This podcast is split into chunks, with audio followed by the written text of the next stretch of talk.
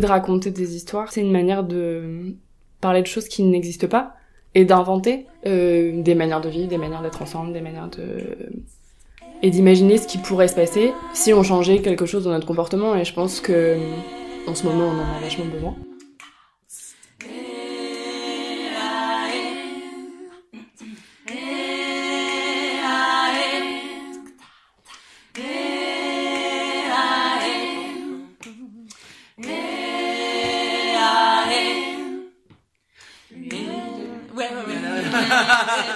dans le groupe Anard, on parlait toujours de révolution, de euh, d'autodétermination, de, lutte contre toutes les formes de hiérarchie, de domination et de pouvoir, etc. Mais il y avait un peu ce truc de ça s'incarne comment en fait dans le concret? Je me rappelle un jour avoir posé la question euh, en réunion euh, dans le groupe Anard de mais ok, alors disons que ça y est, la révolution est faite, il se passe quoi et comment les, en gros comment est-ce qu'on interagit entre nous, qu'est-ce qui nous, qu'est-ce qui, qu'est-ce qu'on maintient, qu'est-ce qu'on maintient pas, qu'est-ce qui est important, qu'est-ce qui dans les structures de pouvoir actuelles, une fois qu'on les a mises à, à terre quoi qu'est-ce qui reste en fait? Et en vrai ben les dominations euh, sexistes euh, c'est euh, quand même les ça fait partie des, des trucs les plus ancrés de notre société, de notre société et et on n'avait pas à l'époque dans ce groupe-là de, de discussion pratique sur comment ça pourrait se passer quoi. Il y avait un peu ce truc de en fait on est tous et toutes des camarades mais ça veut tout et rien dire en fait ça. L'une de l'autre ignorée, on s'est reconnus, on s'est regardé. On s'est parlé, on a chanté, avec l'envie de se raconter notre histoire et toutes nos idées. Mais tout ça s'était vite plié, le répertoire était pas épais. Où sont passées les héroïnes de la lutte et du quotidien? D'elles il ne reste presque rien.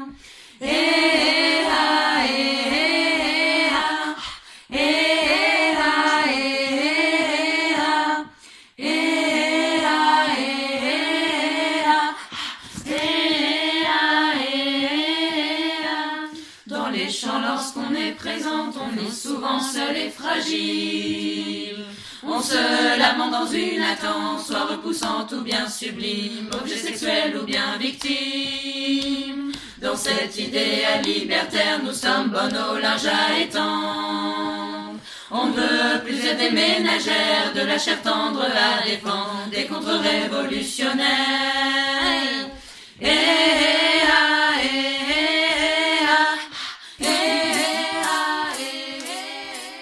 que l'anarchisme est une philosophie politique opposée à toute relation de pouvoir, il est intrinsèquement féministe, nous dit Suzanne Brown, une autrice et théoricienne anarchiste contemporaine.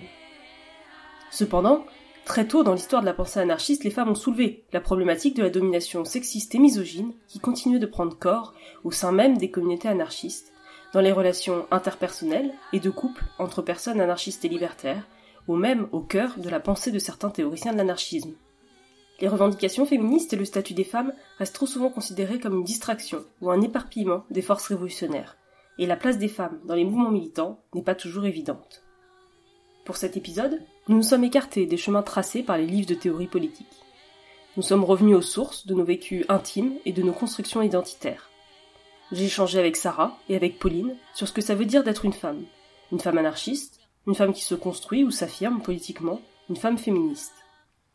Comment est-ce que nos convictions prennent corps au cœur de collectifs anarchistes et dans notre quotidien? Nous nous sommes posé la question de l'authenticité en tant qu'anarchistes.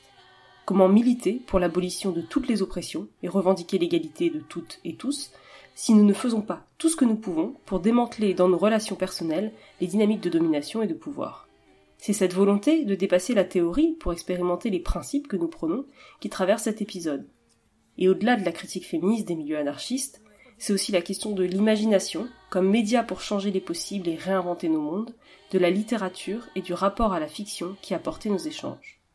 De la fiction comme une modalité féminine et féministe d'aborder le monde, d'aborder nos identités et notre construction politique, indépendamment des prérequis de la bonne culture politique, de la politique théorique nécessairement masculine. Bienvenue sur les trois points. Comment faire une révolution quand dans nos imaginations, dans des rôles bien genrés, nous nous retrouvons confinés et nos idéaux pollués Quand on ne trouve dans nos chansons ni de guerrières ni d'héroïnes, Et on ne vaut pas même pas des gouines, tout ce qui nous ferait rêver gamine, qui ferait rêver les gamines. Les chants qui nous ressemblent, on les écrivait tout ensemble. Des chants qui racontent nos histoires et disent nos rages et nos espoirs, donnent du courage et du pouvoir. Et, et,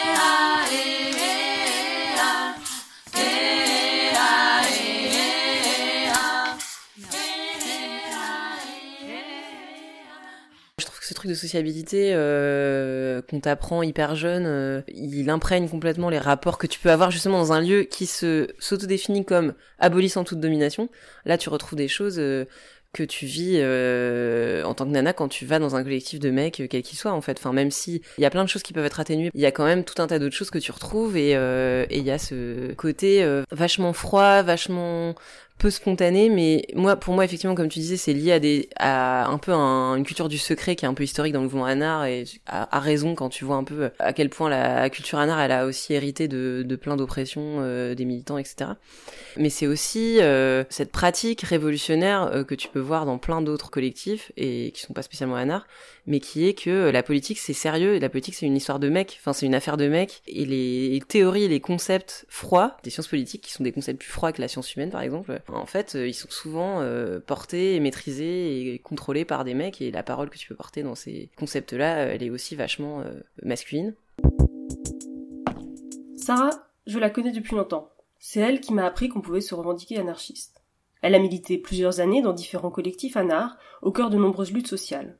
Depuis quelque temps, elle ne côtoie plus vraiment les cercles exclusivement anarchistes, elle leur préfère des modes d'engagement différents, notamment auprès de collectifs féministes. Ensemble, on a parlé de son parcours, où le féminisme et l'anarchisme ont émergé et se sont construits en parallèle, toujours profondément liés, et de son expérience des lieux et des collectifs anarchistes. Ça me rappelle une anecdote un peu rigolote mais un peu débile de, de ce fameux groupe Anar où en gros à chaque fois que euh, il y avait un c'était vraiment enfin je, je le dis c'est je le dis vraiment avec euh, vachement d'affection de la part de la personne qui le disait euh, mais voilà si jamais elle écoute le podcast un jour. Mais il y avait un peu ce truc de euh, quand on disait ou faisait en réunion un truc bien enfin truc euh, c'est-à-dire euh, on faisait avancer la réflexion ou on proposait une action qui, qui faisait sens machin tout le monde était en capacité de faire ça d'ailleurs. euh, il y avait un des membres du groupe qui disait ah bah super t'as gagné ton bon point Bakounine et ou ton bon point Kropotkin. Et du coup enfin moi j'ai jamais entendu parler de bon point Voltairine de Clerc ou de bon point Emma Goldman ou de bon point Louise Michel ou de bon point euh, Monique Wittig tu vois. Et euh, et il y avait ce truc euh, qui faisait rigoler tout le monde mais qui du coup était quand même vachement révélateur sur euh, euh, la pensée théorique justement qui avait construit ce groupe sur laquelle s'était construit le groupe et la plupart de ses membres c'était euh, des théoriciens mecs du, du 19e euh, que par ailleurs je rejette pas enfin Proudhon si mais euh, Kropotkin pas trop mais euh, qui ont pu apporter enfin qui ont apporté au mouvement des trucs euh, des bases politiques et, même j'allais dire scientifiques assez incontestables mais mais qui du coup annihilaient complètement le fait qu'il puisse y avoir d'autres paroles notamment de femmes notamment de personnes queer et qui n'étaient pas trop actualisées dans ce collectif là quoi. Et du coup il y avait un double sentiment de manque de reconnaissance de toutes ces voix euh, autres et puis il y avait aussi un manque d'actualisation, mais assez hallucinant, c'est-à-dire on se référait tout le temps à des gens euh, qui sont morts il y a 150 ans, et même si par ailleurs euh, leur vie, leur parole a eu un impact considérable, enfin il y a tout un tas d'autres théories et théoriciens, théoriciennes qu'on peut euh, porter euh, et qui font plus sens avec euh, nos, constru- nos constructions de vie actuelles, nos identités actuelles, la diversité de ce qu'on peut penser, ressentir, vivre, etc. Et du coup ça, ça avait pas d'écho théorique affiché dans ce collectif-là. L'anarchisme, par définition, s'oppose à toute forme de domination ou d'autorité. Historiquement, l'anarchisme s'est construit autour des luttes sociales et de l'anarcho-syndicalisme. C'est donc à travers une critique du capitalisme et de l'État que de nombreuses personnes arrivent aux théories anarchistes et libertaires. Ces réflexions interrogent notre rapport à la production et notre rapport à l'État. Mais il faut également observer et critiquer l'ensemble des dynamiques de pouvoir et de domination dans lesquelles nous sommes pris, en tant que société et en tant qu'individu. Et en fait, moi, je suis entrée dans ce collectif, notamment euh, grâce à mon copain de l'époque. J'ai l'impression que j'ai moins subi que d'autres nanas, parce que j'ai l'impression d'avoir vu d'autres réunions, des interactions avec des nanas qui se sont pas passées aussi bien. Mais parce que été protégée par un mec, en fait. Ça, c'est un truc que j'ai pas, donc j'ai pas pris conscience tout de suite. Et donc, euh, quand j'ai fait remarquer ça, euh, mon mec de l'époque était, euh, enfin, en gros, il était hyper vexé en mode, ah ouais, tu mets en doute notre capacité à accueillir n'importe qui inconditionnellement. Bah oui en fait. Et euh, la remise en question, autant elle pouvait, elle pouvait être active sur des grands concepts théoriques, genre oui on est anti-patriarcaux, oui on ne fait pas de hiérarchie dans les nominations, euh, oui on est pour la convergence des luttes, machin. Autant dans ce qui pouvait être vécu euh, ou performé dans des, relations dans le cadre d'un groupe ou d'une soirée ou machin, bah en fait c'était pas si simple quoi. Ici, nous parlons féminisme, mais notre réflexion générale ne s'y réduit pas. Toutes les formes de stigmatisation et d'oppression, telles que le racisme, l'homophobie, le validisme et bien d'autres, sont à prendre en compte, à interroger, et toute organisation anarchiste se devrait d'adresser ces problématiques frontalement. Toute personne anarchiste devrait questionner les rapports de pouvoir dans ses dynamiques militantes et ses relations interindividuelles. Être anarchiste ne nous rend pas soudainement immunes aux dynamiques de pouvoir qui s'exercent dans la société et dans lesquelles nous sommes toutes et tous pris. Être libertaire et anti-autoritaire, S'opposer politiquement et publiquement à toutes les formes de domination est une chose. Lutter contre les institutions qui portent ces structures de domination est essentiel. Mais qu'en est-il de nos comportements interpersonnels? Comment, au cœur de nos organisations et collectifs militants, tout comme au cœur de nos relations intimes, se jouent des relations de pouvoir qui favorisent certaines personnes et en affectent d'autres? Comment incarne-t-on nos convictions au quotidien? On peut faire l'expérience organique des idéaux anarchistes, on peut être profondément anti-autoritaire, profondément libertaire, sans jamais avoir lu une ligne de théorie politique. Tout comme on peut profiter des dynamiques de pouvoir dans des collectifs, dans son intimité, pour asseoir son autorité et son ascendant sur autrui, alors même que l'on prône des convictions libertaires. Et j'ai l'impression que souvent on est dans une démarche euh, de transformation de, l'autre, des autres, et pas de soi, quoi. Enfin, pour moi, ça fonctionne pas, ça. Et c'est pas un truc sur lequel j'ai pu mettre des mots hyper tôt, mais c'est quelque chose qui continue à me questionner. Et notamment, tu parlais des relations interpersonnelles dans les couples. Euh, enfin, moi, j'ai vécu avec deux personnes qui se définissaient comme un art. Euh, ben, c'était pas des relations égalitaires, ni l'une ni l'autre, en fait. Enfin, et du coup, euh, comment dire? Il y a pas de brevet, enfin le brevet de militant politique t'exonère pas de d'expérimenter ce que tu prônes à un niveau micro, à un niveau de relationnel, à un niveau quotidien. Et du coup, euh, pour moi, c'est vraiment euh, le défi permanent de, de cet euh, engagement, c'est justement, c'est pas un engagement, c'est une, un parcours de vie en fait. L'anarchisme s'est développé comme nous toutes et tous dans un monde sexiste, raciste, colonialiste et autoritaire. Et si sa théorie veut dépasser ces oppressions, son histoire en est malheureusement marquée. La théorie politique est majoritairement masculine, elle est blanche, elle est ancienne et son savoir est monopolisé par les hommes. Elle occulte donc, au moins partiellement, les voix, les préoccupations et les vécus de celles et ceux que l'histoire souvent ignore. Quand on est une femme anarchiste, les sujets de la domination dans le couple, de l'assignation au domestique, de l'injonction à l'hétérosexualité, de l'autonomie économique et psychologique, du contrôle de nos corps par l'État, sont des sujets qui nous semblent primordiaux, parce qu'ils sont au cœur de nos vécus, et au cœur de la question de notre autonomie et de notre autodétermination, à la fois comme sujet et comme groupe social. Et, euh, et du coup, euh, il y avait plein de réponses que je trouvais pas. Il y a plein de réponses au niveau organisationnel que j'ai trouvé dans ce groupe euh, sur la question de la représentation, enfin de la non-volonté de représentation, sur la démocratie directe, sur la dynamique de fonctionnement d'un groupe. Enfin, j'ai appris des tas de choses. Mais tout ce que j'ai appris sur la manière de de prendre en compte des vécus intimes identitaires, je l'ai plutôt appris dans des groupes féministes. Quoi.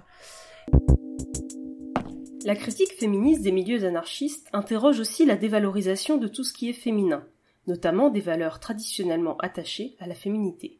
Dans son manifeste, Éloge des fins heureuses, Colline Pierret interroge cette dévalorisation de ce qui est doux, ce qui est sentimental, romantique, et qui est assimilé à une forme de bêtise ou de niaiserie. Bien sûr, cette dévalorisation du féminin est profondément misogyne. Mais dans les collectifs révolutionnaires, elle peut se dissimuler sous le prétexte de la lutte nécessairement froide, nécessairement violente. Cependant, si la lutte contre le système capitaliste, le système hétéropatriarcal, le système colonialiste est violente, parce qu'elle se confronte à la violence du système. Cette lutte implique aussi que l'on puisse imaginer et inventer d'autres modes de vie et d'interaction, que l'on puisse construire des alternatives à un monde violent et conflictuel. Il est également primordial de ne pas oublier que ces luttes sont essentielles, autant sinon plus, pour les femmes qui vivent souvent à l'intersection de plusieurs dominations.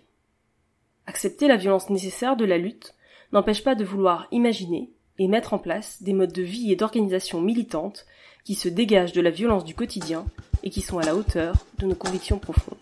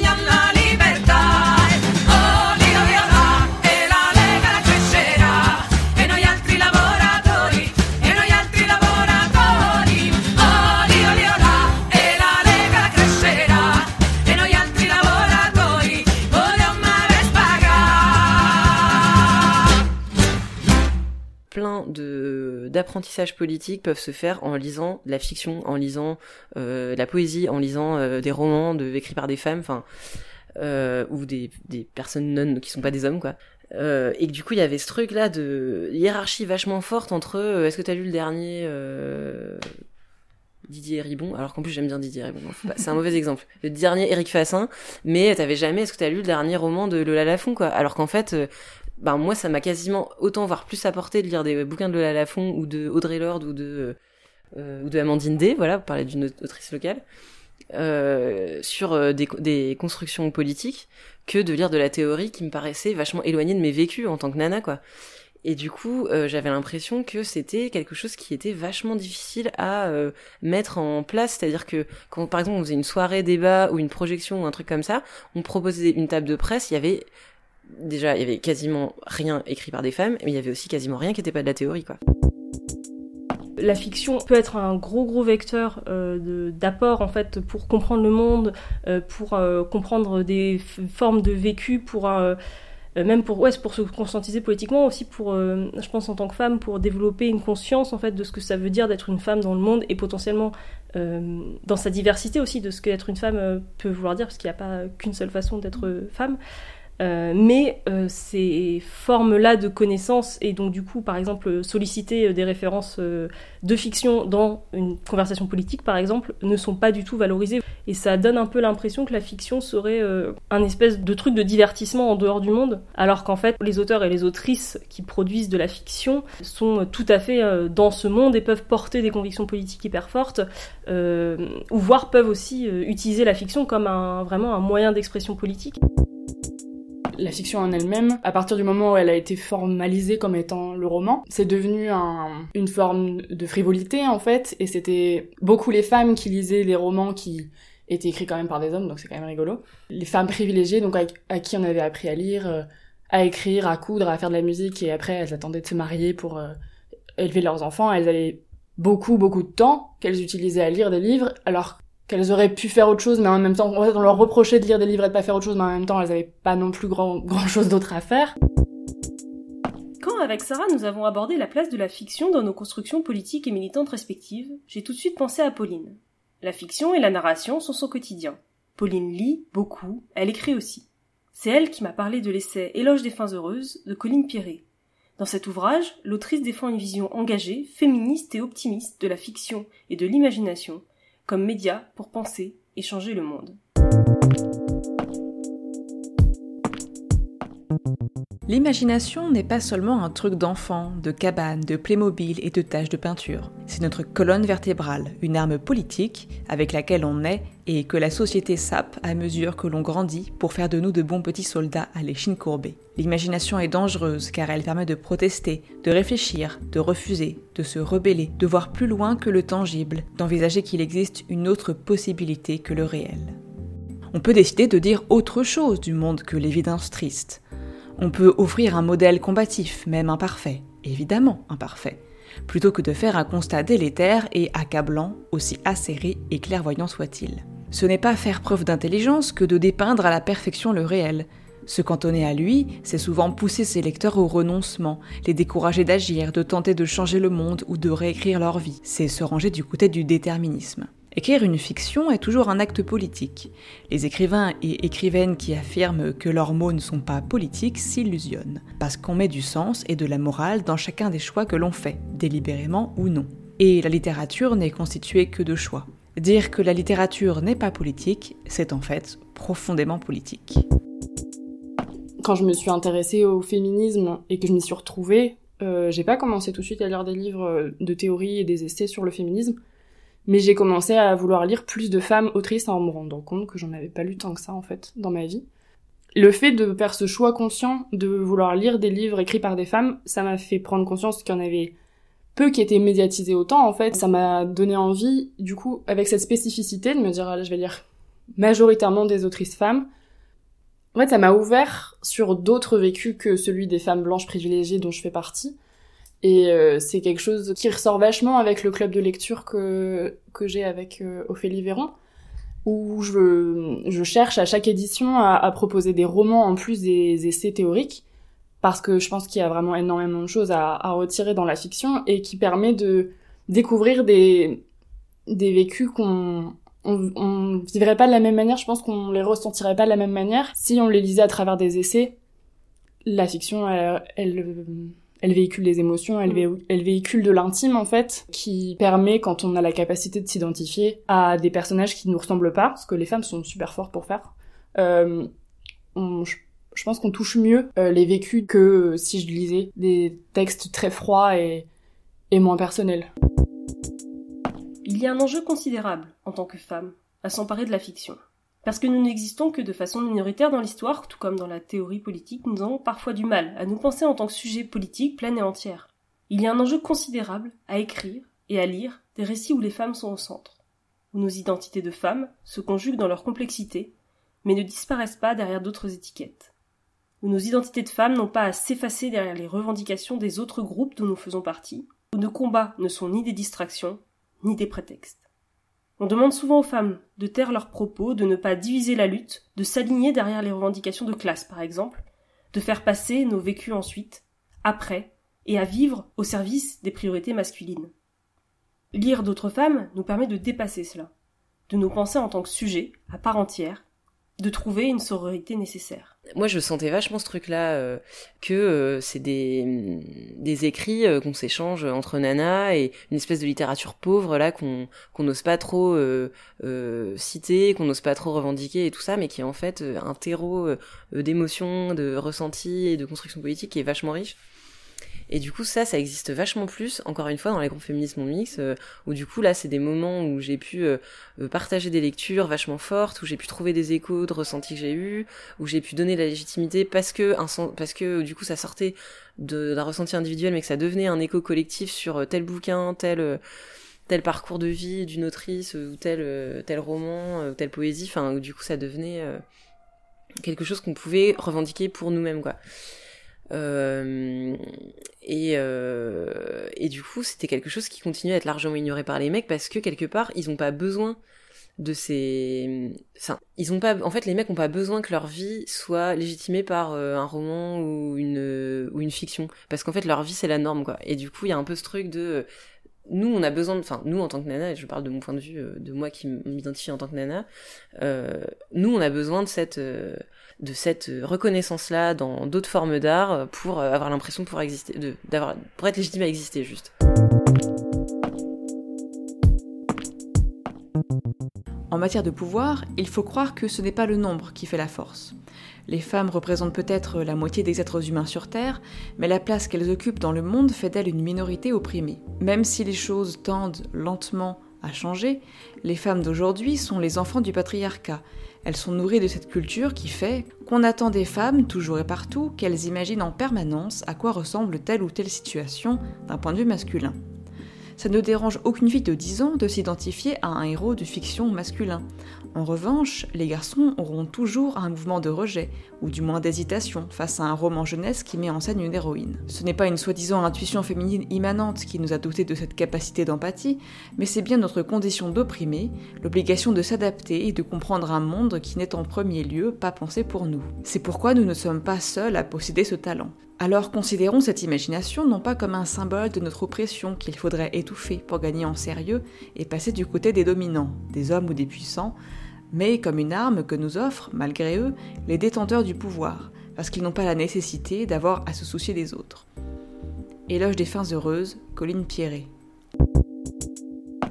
Le monde depuis toujours est raconté par les hommes, par les hommes blancs, les privilégiés, les hommes riches, par les hommes au pouvoir. Pour trouver des voies différentes, il faut sortir des chemins battus, il faut expérimenter, oser, et il faut aussi souvent confronter ses préjugés à des réalités autres.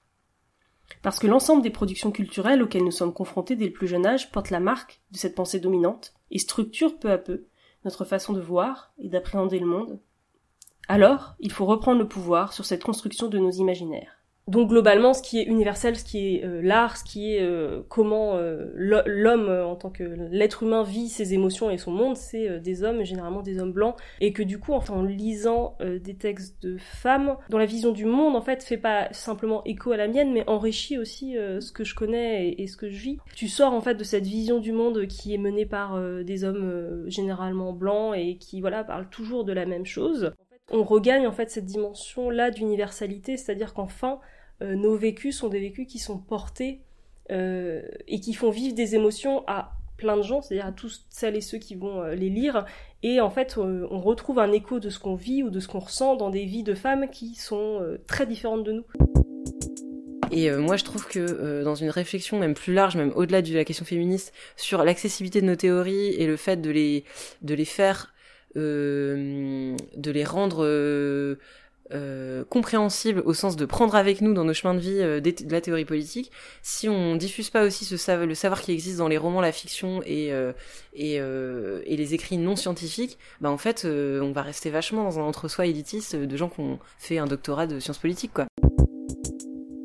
Dans la fiction, c'est bah, un genre à part entière en fait d'imaginer ce qui va se passer plus tard et qu'on a pas mal d'exemples en ce moment de de, bah, de dystopie, notamment féministes, et qui montre que l'imagination peut servir à plein de choses et que raconter des histoires, ça, peut avoir un but, pas toujours, mais ça peut avoir un but d'imaginer euh, notre résilience, notre manière de vivre ensemble alors qu'on n'a plus vraiment l'habitude de le faire maintenant et de se montrer, enfin c'est porteur de vachement d'espoir. Moi par exemple quand j'ai lu euh, Dans la forêt de Jean Egland, c'est très déprimant comme livre, parce que ça parle de la fin du monde. Qu'est-ce qu'on va faire quand il y aura plus de pétrole? Et c'est l'histoire de deux femmes, qui, euh, donc de deux sœurs, qui sont ensemble, euh, qui sont coupées du monde et qui apprennent à vivre avec ce qu'elles ont sous la main. Donc elles ont de la chance parce qu'elles habitent dans une forêt, ce qui n'est pas mon cas.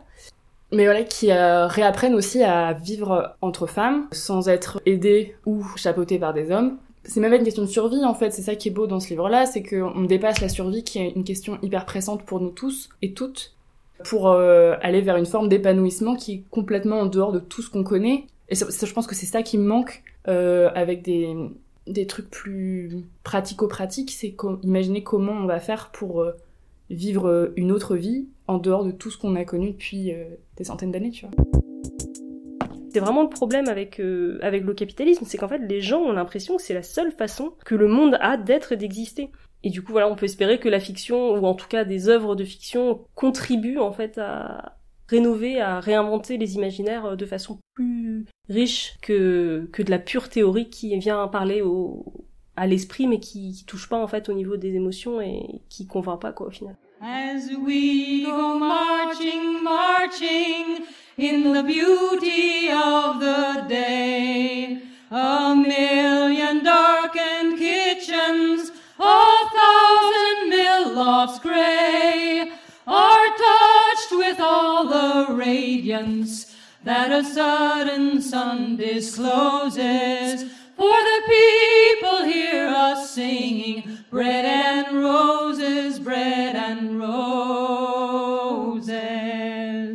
As we go marching, marching, we battle to for men. For they are women's children, and we mother them again. Our life shall not be sweated from birth until life closes. Hearts starve as well as bodies. Give us bread, but give us roses. Merci à Pauline et Sarah d'avoir pris le temps d'échanger avec moi sur ce vaste sujet et d'avoir depuis bien longtemps contribué à ma réflexion et à ma construction anarchiste et féministe. Un grand merci à Game of Earth d'avoir prêté sa voix pour la lecture des textes de Colline Pierret. Les deux textes sont extraits de Éloge des fins heureuses, paru aux éditions Monstrographe. Si vous ne connaissez pas Game of Earth, je vous invite à découvrir sa passionnante chaîne YouTube sur l'écologie politique et les féminismes. Merci également à la Clitoral, chorale féministe lilloise, de nous avoir autorisé à utiliser l'enregistrement de leurs répétitions. Elles interprétaient Dans nos chants, une chanson écrite par des militantes anarchistes face au constat que bien peu de femmes peuplent nos chansons militantes et révolutionnaires.